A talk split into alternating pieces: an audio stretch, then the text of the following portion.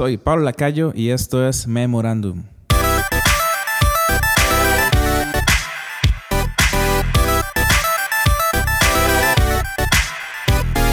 Hola, soy Pablo Lacayo y esto es el sexto episodio de Memorandum de la primera temporada. Y hoy tengo invitado a Diego Soto, que es un productor de Costa Rica súper reconocido y que está trabajando con diferentes artistas en el ambiente cristiano y también no cristiano. Diego, muchísimas gracias por, por aceptar la invitación.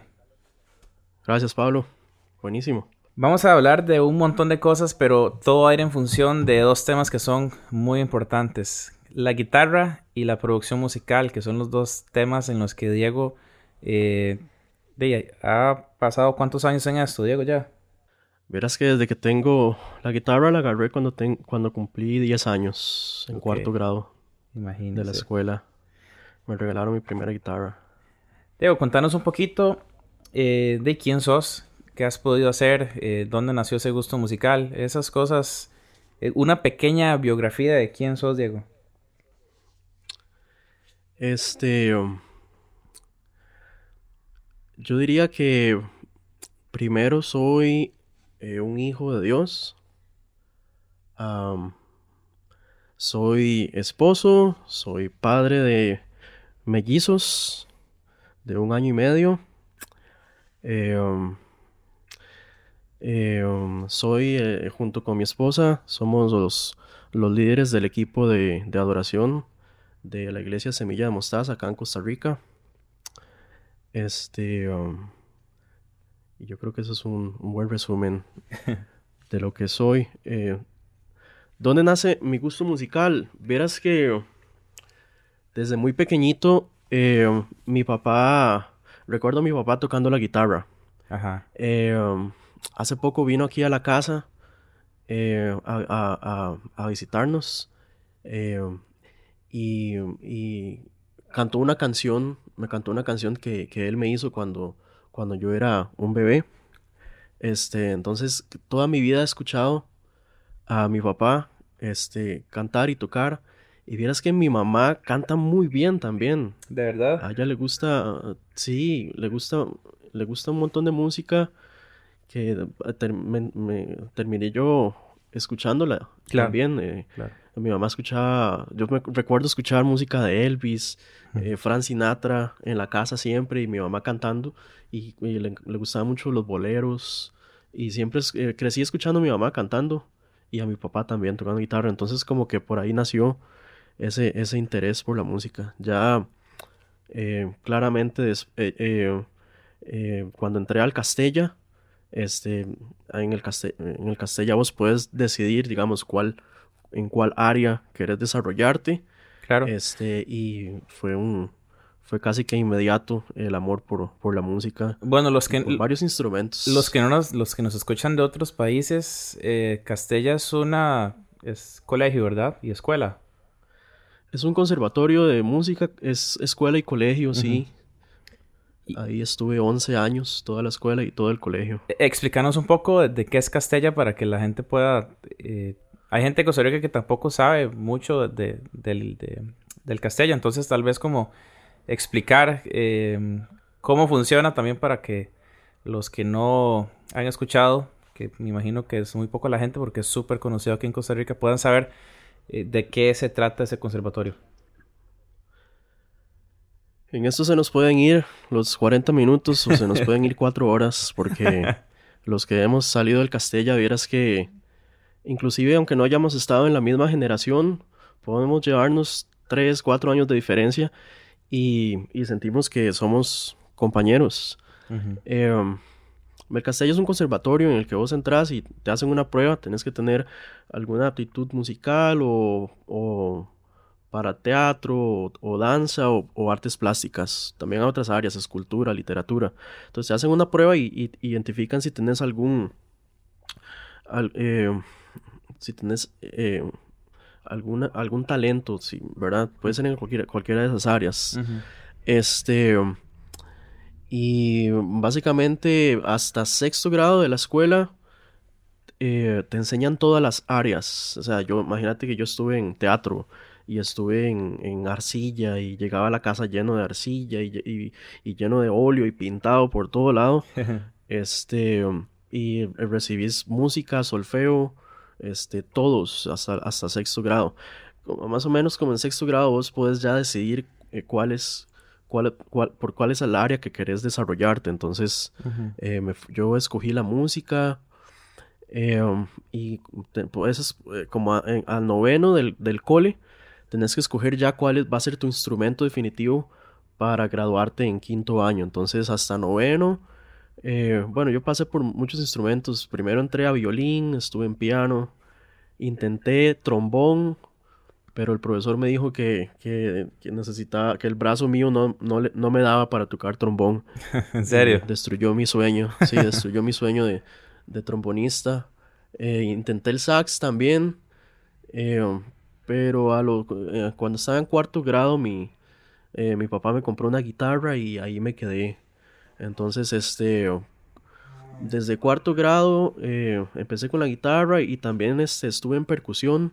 Entonces estuve en la banda, estuve en la orquesta y eso desarrollé esa área que es súper importante y me ayuda muchísimo ahora, que es el área rítmica para producir, para componer, vieras qué, qué importante y cómo le agregó valor para poderme desarrollar ahorita.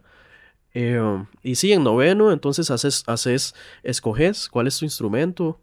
Yo escogí la guitarra y, y me gradué en quinto año. Sacas un técnico, un técnico en, en, música, en el instrumento, o un técnico en teatro, en el área en que te, en que te gradues. Sí, sí, es, es como, en Costa Rica hay diferentes tipos de colegios. Está el eh, hay unos que se llaman CT, bueno, Colegio Técnico Profesional, que creo que han diferentes ramas como secretariado, em, eh, agropecuaria. Es, igual, solamente que está enfocado en música como tal. Sí, de hecho. Con un técnico. Salís, exacto, salís del Castella y ya podés trabajar como profesor de música en el Ministerio de Educación, que fue lo que, lo que yo hice. Ok. Salí del Castella e inmediatamente eh, entré a trabajar.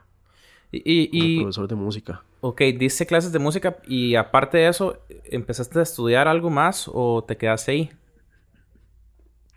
Me metí a, la etapa básica de la UCR de guitarra y la dejé botada. Lo que sí estudié fue educación musical y trabajé en el Ministerio de Educación cuatro años. ¿Y nunca por su cabeza pasó? Bueno, es muy complicado porque estabas en un conservatorio de música, pero nunca pasó estudiar otra cosa que no fuera música? De hecho, lo hice. ¿En serio? Eh, sí, llegó un punto. Verás que acá en Costa Rica la música eh, no es para todos, digamos, eh, como profesión. requiere mucho sacrificio. Entonces, yo tenía que dar clases en, en un colegio o en escuela. Además de eso, tenía que dar clases en academias. Además de eso, tenía que eh, chiviar, tocar en las noches. Recuerdo que le escribió a un, a un, buen amigo, Carlos Delgado, y le dije, Carlos, este, cuando no puedas, me avisas y yo te reemplazo. Y así empecé. Y, estuve chiviando un tiempo, de hecho. pero, pero no me gustó tanto. Eh, era bastante matadillo y, y, y, no es para todos. También requiere mucho tiempo porque recuerdo que había que aprenderse 40 canciones. Sí, claro. Este, ¿verdad? Para tocar dos horas o más, tres horas. Este, entonces requería mucho tiempo. Yo realmente admiro mucho a la gente que lo hace. Claro. Este, a la gente que, que, es músico profesional aquí en Costa Rica. Es, es difícil y no es para todos. Y yo sentí que no era lo mío. Que lo mío era más, este, me gustaba más como dar clases individuales o me gustaba más la composición musical, pero como el, músico, como trabajo como profesión, como músico, eh, que no, no lo logré. Ajá. Y, trabajaste, o sea, seguiste trabajando en eso, en, en, escuelas y, y, en academias, nada más. Eh, sí, después vieras que estudié una, una carrera diferente. Me fui por el área de sistemas y, um, y lo combino combino la, la, música, la producción con, el área de sistemas. Ah. es como la, como la base, sí, como la base para poder hacer lo que realmente me gusta, que es eh, la parte de, producción. Ok, ¿Y, cómo fue que llegaste hasta el punto de producción? ¿Qué, fue lo que pasó? ¿A quién escuchaste? ¿O cómo llegaste a empezar a producir canciones? Vieras que la historia empieza en... Bueno, siempre, siempre es, eh, he sido compositor.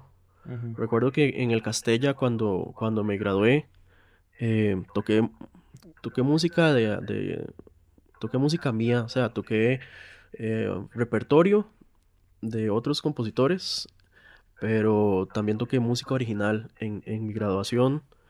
Eh, siempre en el Castellas eh, componía mucha música para diferentes cosas, este, puestas en escena, teatro.